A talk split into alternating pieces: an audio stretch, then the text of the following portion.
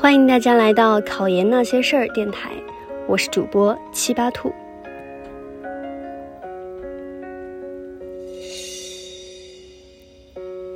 你有没有过这样的经历？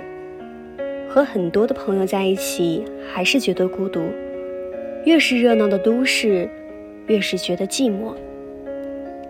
因为这样的快乐不能触及我们的心灵。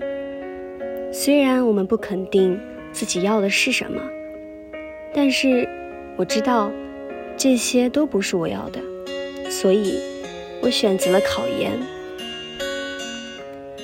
或者，它是我们能达到自己内心平静的一条捷径吧。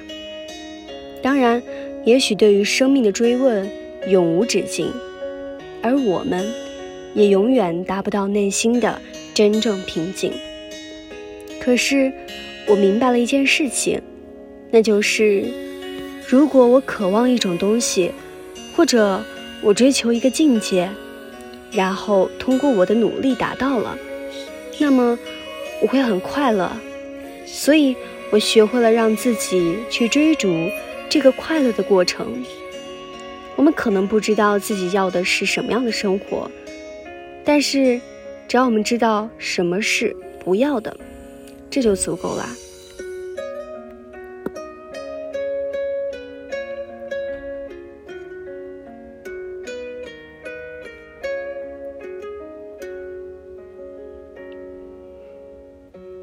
年轻的时候，时间是最宝贵的。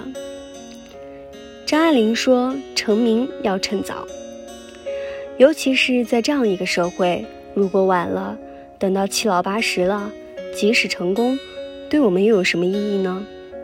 现在总有太多的事情可以迷惑你，有太多的烦恼干扰你，尤其是在职的话，你要经历你的社会圈子。”学着必须学的经验，还要时时提醒自己心中的梦想。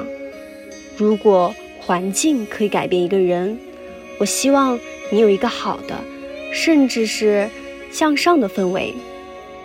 如果你不会受周围的纷扰，那你就要了解你现在在做什么，过去做过了什么，以后想要做什么。人真的是很矛盾。因为他的不知足，所以不会发自内心感觉成功的快乐。反之，你要是总满足现状，你就失去了上进心了。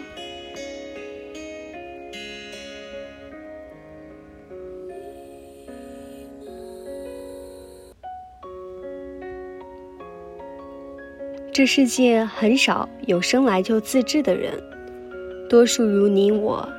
所以，互相的取暖，跌跌撞撞的前行。也许我们走得很慢，但只要一直走下去，终点只有春天。每个人都会有一些自以为很痛的经历，走过之后，发觉真的没有这么难。成功的人，无非是更坚强一点而已。自己的伤口，还是让时间慢慢结痂。我也不止一次的问自己：难道考研就会达到你所追求的东西吗？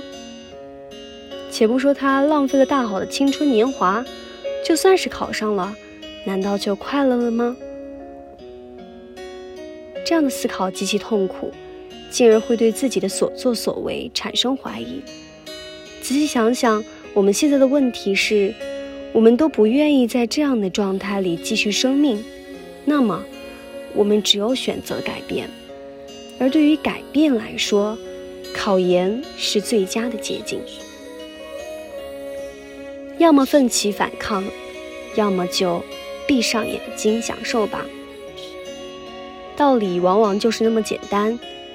既然选择了反抗，无论如何就要进行到底，否则还不如不反抗。